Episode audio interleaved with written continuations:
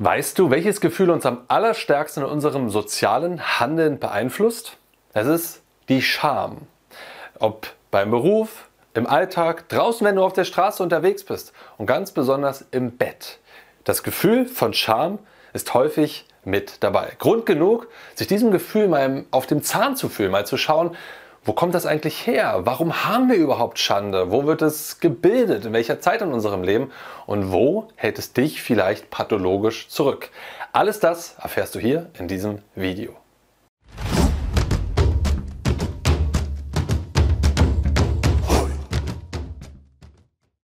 Jo Freunde, was geht ab? Martin am Start. In den letzten Wochen hat der Sven zahlreiche Videos rausgebracht zum Thema Nice Guy Verhalten und Sexualität. Ja, wenn du diese Videos immer mitbekommen willst, dann natürlich Kanal abonnieren, Glocke drücken, du weißt das. Aber ein Thema, was beim Thema Nice Guy Verhalten und Sexualität darunter steht, ist vor allem das Thema Scham. Nämlich sich, sich für etwas zu schämen, was man eben gerne sein möchte, was man ausleben möchte, was man probieren möchte. Und genau deswegen soll es hier in diesem und dem kommenden Video um das Thema Scham gehen. Und dazu zu Beginn erstmal die Frage, was ist überhaupt Scham? Scham wird in aller Regel als ein quälendes Gefühl beschrieben, als ein Gefühl der Bloßstellung, der Verunsicherung gegenüber anderen Menschen. Und damit ist es das Ergebnis der Selbstbewusstwerdung. Ja, also ich habe ja schon häufiger darüber gesprochen, Selbstbewusstsein, dieser Prozess dahin, ist eigentlich alles andere als das, wofür wir Selbstbewusstsein eigentlich betrachten, nämlich etwas Stärkes, Autonomes, Selbstbestimmtes. Der Prozess der Selbstbewusstwerdung ist meistens eher negativ von den Emotionen her, weil nämlich unsere eigenen Unzulänglichkeiten plötzlich uns bewusst werden. Und bei Scham ist das genau der Fall. Wir werden uns unsere eigenen Unzulänglichkeiten gef gefühlt bewusst und das wiederum sorgt dafür, dass Impulse gehemmt werden. Also Dinge, die wir machen wollen, die, die wir zeigen wollen, trauen wir uns nicht, weil wir uns schon im Voraus, in Vorleistung sozusagen davor schämen. Damit hat es also eine hemmende, motivierende Wirkung. Und das ist sozusagen Scham. Scham ist ein Gefühl, was eben unsere Impulse hemmt.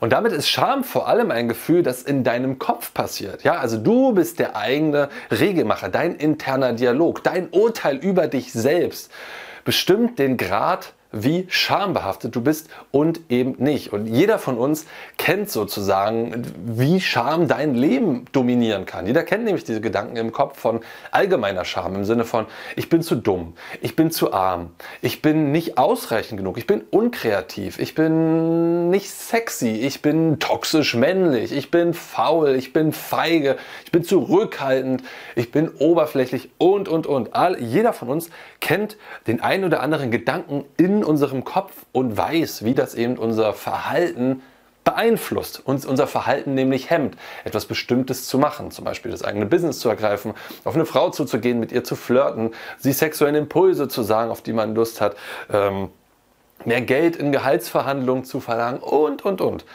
Klassischerweise kommt aber da, oder nicht klassischerweise, auch da hinein zählt sexuelle Scham. Ich sage die deswegen so exemplarisch, weil das eben ein häufiges Thema von Männern ist, natürlich auch von Frauen. Aber zum Beispiel beim Thema Nice Guy ist sexuelle Scham ein ganz wichtiges Thema. Aber es ist generell ein großes Thema, wenn es darum geht, seine eigene Sexualität zu erforschen und auch eine glücklichere Partnerschaft zu haben. Das ist die sozusagen die Scham davor, ich kann es der Frau nicht richtig besorgen. Ich habe nicht genug Ausdauer im Bett. Mein Schwanz ist nicht groß genug. Mein Körper ist nicht sexy genug. Ähm, ich glaube, es gefällt dir nicht und so weiter und so fort. Der Sven hat dazu mal zum Thema sexuelle Scham speziell für Männer vor einiger Zeit mal ein Video gemacht, wo es genau darum ging. Das Video kannst du dir hier oben mal anschauen. Und damit ist Scham, wie ich schon eingangs gesagt habe, eben ein omnipräsentes Gefühl, das dich in allen Situationen des Lebens beeinflusst, motiviert bzw. hemmt. Und bevor ich weiter voranschreite, auch da mal eine kurze Frage an euch da draußen, ja, wenn es ums Thema Scham geht. Ich habe ja einige Gedanken eben vorgelesen. Welche davon kennst du? Also welche Gedanken, die dich unsicher machen? Und wie beeinflussen sie dein Leben? Ja, was hast du vielleicht mitbekommen? Sozusagen, wie bist du über diese Gedanken hinweggekommen? Schreib es gerne mal unten in die Kommentare rein. Wenn viele sich daran beteiligen, werdet ihr mitbekommen, wie sozusagen Scham omnipräsent ist, wie jeder Mensch das einfach kennt und in welchen verschiedenen Lebenslagen sich das zu, aus manifestiert wenn du so möchtest. Schreib es gerne mal unten in die Kommentare und natürlich, wenn dir das Video gefällt, gefällt, like gerne dieses Video. Das wirklich Interessante ist eben, dass das Schamgefühl vor allem etwas ist, was ich mit mir selber ausmache. Natürlich kann es mal passieren, dass ich Situationen eingehe, äh, wo ich dann von außen das Feedback bekomme, das war nicht in Ordnung, ja, im Sinne von du bist falsch, das ist dann immer Schuld, ja, das ist ein anderes Gefühl und ich darauf aufbaue, mir die Scham erst entwickle. Aber vor allem findet Scham bevor du etwas machst statt. Also du möchtest etwas machen, dein Impuls geht in eine Richtung und dein Gehirn projiziert schon, was das sozusagen für ein soziales Ergebnis hervorruft. Und das will das willst du nicht, also will dein Gehirn nicht. Und deswegen wird das Gefühl Scham ausgelöst. Ja, es passiert also alles schon im Vorfeld mit dir selber. Und da kann es natürlich auch schnell übers Ziel hinausschießen, was ich dann pathologische Scham nenne. Da ist schon mal ein kleiner Vorgriff, darum wird es im nächsten Video gehen. Woran erkennst du pathologi pathologische Scham und was kannst du da an dieser Stelle machen? Wichtig ist aber erstmal zu verstehen, Scham produzierst du aus dir heraus. Ich bin falsch, das ist das grundsätzliche Gefühl. Egal in welcher Couleur, ich bin falsch mit dem, was ich hier zeigen, sein äh, möchte, was ich darstellen möchte. Wie entsteht eigentlich Charme? Da gibt es natürlich verschiedene Modelle dazu, aber eins davon ist von Eric Erickson. Das ist ein Psychoanalytiker, der hat das Stufenmodell der psychosozialen Entwicklung geprägt. Ja? Quasi also ab dem Babyzeitalter, welche Stufen der psychosozialen Entwicklung finden statt. Und eine der, ich glaube, das ist die zweite Stufe, das ist die Stufe eben der Autonomie versus Selbstzweifel, Scham. Die findet im zweiten bis dritten Lebensjahr statt, wo sozusagen, ich habe ja selbst ein kleines Kind, ich kann das halt nachvollziehen, wo sozusagen in diesem Zeitraum das Kind auf der einen Seite erkennt, ich kann selber was erschaffen. Wow, ich bin mächtig in dieser Welt. Ich kann mich bewegen. Ich kann von A nach B gehen. Ich habe eine Stimme zum Schreien. Ich kann pullern, da kommt vorne was raus. Ich kann kackern, da kommt hinten was raus. Ich kann Stift nehmen und malen. Ich bin selbstwirksam. Das ist Autonomie. Ja, ich kann alleine für mich sorgen. Geil. Und dem gegenüber steht Selbstzweifel und Scham. Also das, ich fürchte das soziale Urteil, was passiert, wenn ich jetzt äh, auf den Boden pullere. Zum Beispiel. Ja, also wenn ich kann zwar pullern auf dem Boden, aber wenn ich das mache, äh, schimpfen meine Eltern mit mir. Und damit wird sozusagen, das steht dem, wenn du so willst, als Gegenspieler, als Antagonisten der Autonomie gegenüber, der, das, der die Autonomie reglementiert. Ja, also ich kann kacken, ich kann auf die Tapete malen, aber weil ich eben mehrfach erfahren habe, wie meine Eltern dann böse mit mir sind, und wie mich das halt dann, ähm, weil ich das nicht möchte, ja, weil auch das Gefühl, das damit einhergeht, ähm, schäme ich mich dafür und deswegen tue ich das nicht mehr. Damit hat sozusagen, wenn du so möchtest, Scham ist ein Reglementierer der Autonomie.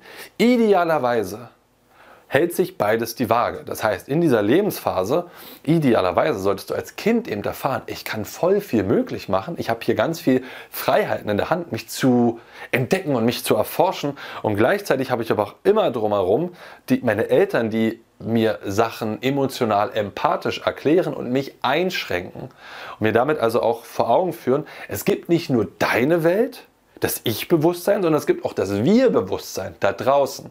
Ja? Und das ist ein relativ fragiles System, denn um das, auch das weiß ich aus eigener Erfahrung, um so einem kleinen Kind mehrfach verständlich zu machen, warum es bestimmte Dinge nicht tun soll, auch emotional verständlich zu machen durch entsprechende emotionale Reaktionen, braucht es Zeit, es braucht sehr viel Ressourcen. Und Ressourcen heißt ähm, finanzielle Möglichkeiten, logischerweise äh, dass beide Elternteile Teile da sind, kognitive Fähigkeiten, das überhaupt zu erfassen und in der Sprache des Kindes zu übersetzen. Es braucht auch eine gewisse Form von emotionaler Resilienz, also damit auch bestimmten Emotionen, die das Kind dann eben präsentiert, umgehen zu können, etc. pp. Und das ist natürlich auch eine Phase in der heutigen hektischen Welt, wo viele Eltern gar nicht die Kapazitäten haben und wo dann eben in dem Autonomie versus Selbstzweifel bestreben vieles schief laufen kann. Ja, natürlich ist ein Teil davon auch immer charakterliche Genetik, aber ein Teil davon ist eben auch Prägung. Sodass zum Beispiel, wenn Kinder sehr, sehr, sehr viel Freiheiten eingeräumt werden, die gar nicht auf die, die gar kein Schamgefühl mehr besitzen. Ja, da könnte man zum Beispiel antiautoritäre Erziehung, könnte man da zum Beispiel mit hineinfassen, wo etwas eine solche Folge sein kann, weil Kinder eben keine Grenzen aufgezeigt werden von ihrem Handeln. Im schlimmsten Falle könnte das zu narzisstischen Persönlichkeitsbildern führen. Auf der anderen Seite könnte man zum Beispiel den klassischen Nice Guy äh, ins Feld rufen, der zu viel Scham zu viel Schamerziehung erfahren hat und sich für zu viele Dinge seiner Autonomie schämt, weil er eben mitbekommen hat, das ist nicht in Ordnung so. Ja? Und so ist es eben ein fragiles System, das ab dem zweiten, dritten Lebensjahr geprägt und gebildet wird, aber eben das gesamte Leben lang aufrechterhält. Und wie schon gesagt, Scham dient dazu, deine Impulse nach außen zu kontrollieren. Es ist quasi der Gegenspieler zur Autonomie. Und warum fühlen wir überhaupt Scham? Fragst du dich vielleicht gerade. Und das ist sozusagen der nächste Punkt, auf den ich eingehen möchte. Und da habe ich ein, ein recht schönes cinematisches Beispiel, was die meisten von euch wahrscheinlich kennen. Es gibt in Game of Thrones eine, das ist fast schon eine schockierende Szene, wenn man sich das mal so in seiner Tragweite darstellt. Und zwar, das ist die Szene, wo, ich glaube, Cersei Lannister durch die Stadt geführt wird, nackt mit abgeschorenen Klamotten. Und sie soll dazu sagen, und hinter ihr ist einer mit der Glocke und sagt Shame, also Schande. Und jeder, der diese Szene kennt, weiß, wie eindrücklich das ist. Ja, und ich habe mir dazu auch mal das Interview angeschaut von dem ähm, J.R.R. Martins, also was er sich hinter dieser Szene alles gedacht hat, was, was damit eigentlich einhergeht, von wegen Stufenverlust, Ehrenverlust, Schande, also und hier ist es quasi vor Augen geführt, wie stark dieser Bewusstwerdungsprozess ist. Plötzlich von außen gibt es eben ganz viele Instanzen, das ist in dem Falle dein interner Dialog, die sozusagen deine Verletzlichkeit, deine Menschlichkeit, deine Unfähigkeit, deine Minderwertigkeit vor Augen führt und was das eben mit Menschen machen kann. Auch da nochmal nächste Woche pathologische Scham, da geht es dann nochmal um das Thema. Aber aber das ist eine recht eindrucksvolle Szene, die auch ein Stück weit zeigt, warum wir überhaupt dieses Gefühl haben. Denn wir Menschen sind Gruppentiere, wir sind Rudeltiere. Ja, es gibt also wir werden schon in prähistorischer Zeit immer als Gruppe von maximal 136 Individuen unterwegs gewesen sein. Das ist die sogenannte Dunbar-Nummer. Das hat eine ganze Reihe an Vorzügen. Aber auf jeden Fall haben wir relativ früh eben erkannt, als Gruppe sind wir wahnsinnig stark. Als Individuum nicht so stark. Das heißt, es ist in uns genetisch auch und kognitiv eben veranlagt, dass wir als Gruppe besser funktionieren und dass deswegen ins Mechanismen installiert werden sollen, die uns möglichst früh eben gruppenkompatibel machen, ja, weil wir gleichzeitig auch, ja, die, bis sich uns, bis wir Menschen uns entwickelt haben, braucht es halt eine relativ lange Zeit. Also bis zu vier Lebensjahre, bis man sich überhaupt erstmal selbstständig irgendwie anziehen und was zu essen machen kann. Aber dann nochmal heutzutage bis zum 18., 19., 20. Lebensjahr, um überhaupt in dieser Welt lebensfähig zu sein. Also wir haben halt relativ komplexe Welten geschaffen, die alle darauf aufbauen, dass wir sozial miteinander kompatibel sind, dass wir sozial miteinander funktionieren. Und da habe ich ja schon sehr, sehr klar gesagt, von mir, es gibt halt die Autonomie. Wenn wir nur Einzelwesen wären, dann wäre der Autonomieimpuls sehr, sehr groß. Und dann bräuchte es wahrscheinlich die Schamkontrolle gar nicht mehr so sehr, vielleicht für Paarungsgeschichten, aber sonst wäre es eigentlich scheißegal, weil ich ja nur mit mir selber beschäftigt bin. Aber weil das eben nicht der Fall ist, sondern weil wir so starke Rudelwesen sind, braucht es diese Kontrollinstanz von außen, damit wir als Gesellschaft funktionieren, damit nämlich du und ich, sozusagen, wenn wir bestimmte Dinge tun wollen, ein Teil in uns sagt, nee, das geht nicht, das, das soll ich nicht, das darf ich nicht, ich bin dann schlecht, wenn ich das mache. Ja? Und damit ist es eine ganz klassische Weg von Motivation. Es macht halt Auergefühl, es macht unangenehme Gefühle. Und deswegen trauen wir uns nicht, bestimmte Impulse auszuführen, damit wir innerhalb eines gesellschaftlichen Kontextes sehr gut funktionieren. Ohne Frage ist das nicht das beste Motivationsmodell. Ja, ist, bei unserer Arbeit geht es ja auch viel um das Thema, wie motiviere ich mich. Und eine Hinzu-Motivation ist tendenziell besser, weil du ein klares Ziel hast, ähm, wofür du brennst und was dann auch mehr, aus, mehr positive Auswirkungen in deinem Leben hat. Aber trotzdem ist es eines der stärksten Motivatoren in uns Menschen. Das Weg von, ich habe Angst davor, das zu machen, weil das tut weh. Das ähm, fühlt sich nicht gut an. Und deswegen vermeide ich das lieber, weil auch sozusagen meine soziale Fallhöhe, wenn ich das doch machen sollte. Also wenn ich zum Beispiel ständig zu spät zur Arbeit kommen sollte, wenn ich zum Beispiel meiner Partner gegenüber meinen King sagen sollte, wenn ich äh, Frauen gegenüber, wenn ich sie auf der Straße ansprechen sollte und, und, und, und, und. Wenn ich all diese Dinge mache, werde ich im sozialen Ranking so weit nach unten fallen, das ist zumindest die Angst davor, bei der Scham. Und deswegen mache ich das lieber nicht. Ja. Der Nutzen ist aber ganz klar, weil wir Rudeltiere sind und weil wir nur auf Grundlage von diesem Gegenmechanismus erst als Gruppe funktionieren können, damit es eben auch Unterordnungen gibt und damit Hierarchien überhaupt funktionieren können. Braucht es eben ein Gefühl von Scham und Scham hat ein, eine sehr starke motivierende Kraft, deine Impulse zu hemmen, also zurückzuhalten. Und das klingt jetzt vielleicht so, als wäre Scham nur etwas für viele in vielen Augen erstmal gesehen Negatives. Ich persönlich glaube das gar nicht. Ich glaube, Scham hat auch schon auch eine sehr positive Funktion. Ne? Wir haben ja schon gesagt, gesellschaftliche Erhaltung, aber auch für dich als Individuum. Ja, es gibt sehr viele Menschen, die einfach sagen, okay, bevor ich dick werde, ich schäme mich dafür, dick zu sein, deswegen mache ich vorher Sport. Auch wenn mir vielleicht nicht die Lust danach ist oder auch wenn ich lieber mir irgendwelche Kuchen in so einen Mund stopfen würde, aber das Gefühl sozusagen von anderen komisch angeschaut zu werden, ist schlimmer und deswegen mache ich das nicht. Ja, das ist auch so das Thema Bodyshaming, was ja ein Stück weit damit hineinfällt in der modernen Zeit. Genauso aber auch das Thema, oh, ich, ich möchte sozusagen nicht zu schnell kommen beim Sex, weil es macht vielleicht nicht so viel Spaß meiner Partnerin, ein schlechtes Urteil über sie und deswegen strenge ich mich an, deswegen informiere ich mich darüber, was kann ich zum Beispiel machen, meiner, um meine Sexualität mehr zu erforschen. Nochmal, als eine Form von Motivation halte ich das für nicht mal so verkehrt. Es ist immer eine Bewusstwerdung des Ganzen und dann halt auszuloten, wie verhalte ich mich darauf. Wo es meiner Meinung nach sehr deutlich wird, wie sinnvoll Scham auch ist, ist, wenn du dich mal fragst, was würde eigentlich passieren, wenn wir keine Scham mehr fühlen würden? Das habe ich mir nämlich währenddessen die Frage gestellt und meiner Meinung nach kannst du das heutzutage sehr gut in dem psychosozialen Experiment Internet, Blogforen, anschauen und in deinem eigenen Internetverhalten. Denn in dem Augenblick, wenn Menschen im Internet sind, sind sie meistens für sich allein. Das heißt, die psychosoziale Komponente des, wie könnten andere urteilen, ist in aller Regel völlig Wumpe, weil andere gar nicht mehr da sind. Und dann hast du Phänomene wie bei Twitter oder Internet-Trolling, ja, wo du einfach siehst, emotionale ähm, Aufladung von Individuen, die dekonstruktiv, wenn nicht sogar destruktiv, einfach nur ihren Hass raus in die Welt rausspritzen. Ja, davon haben wir zum Beispiel einiges auch in, unter unseren Videos, aber das siehst du auch in vielen, vielen anderen Kanälen da draußen, gerade wenn es um politische Streitthemen geht, wo halt, wo es Menschen gibt, die sozusagen ihr affektiertes Gehirn sehr gut unter Kontrolle haben und die da suchen nach Konsens und nach Austausch und es gibt halt welche, die schreien einfach nur ihren Frust in der Welt dort hinaus. Und das würden die nicht tun, würde der Mensch denen gegenüber sitzen. Real dann würden plötzlich aus Scham heraus viele sich in ihrem Verhalten zurückhalten. Ja, würden wieder sozial kompatibler wirken. Selbiges, wenn du vielleicht nicht das machst, aber was die meisten von euch da draußen kennen, was ist mit deinem Pornosuchverhalten? Da zeigt sich das zum Beispiel auch. Welche Sachen schaust du dir an? Würdest du das so den Menschen in deiner Umgebung mitteilen, was du dir da anschaust?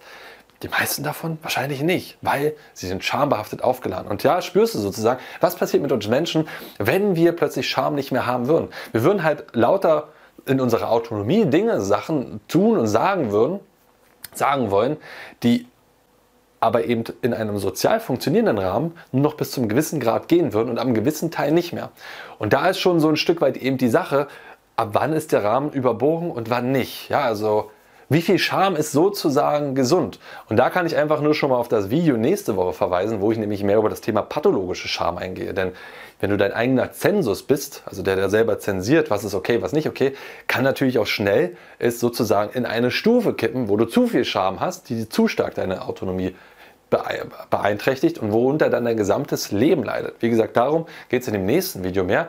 Gerne Kanal abonnieren bzw. die Glocke drücken, damit du dann daran erinnert wirst. Beziehungsweise, falls das Video schon rausgekommen ist, kannst du dir das hier drüben einfach anschauen. Und wenn du das Thema sexuelle Scham nochmal genauer anschauen möchtest, ein bisschen was darüber lernen willst, dann schau dir gerne das Video vom Sven hier an. Das war die Tonspur eines unserer YouTube-Videos, von denen dich hunderte weitere auf unserem YouTube-Kanal Männlichkeit stärken erwarten. In all den Videos geht es um mehr Zufriedenheit und Erfüllung in den Bereichen Mannsein, Flirten und Sexualität. Wenn du konkret mehr über das Thema Männlichkeit lernen möchtest, trage dich bei unserem kostenfreien siebentägigen E-Mail-Training die sieben Regeln für mehr Männlichkeit ein. Darin tauchen wir noch viel tiefer in die Inhalte aus dem Podcast ein und verknüpfen das Wissen mit praktisch umsetzbaren Techniken sowie spektakulären Erkenntnissen.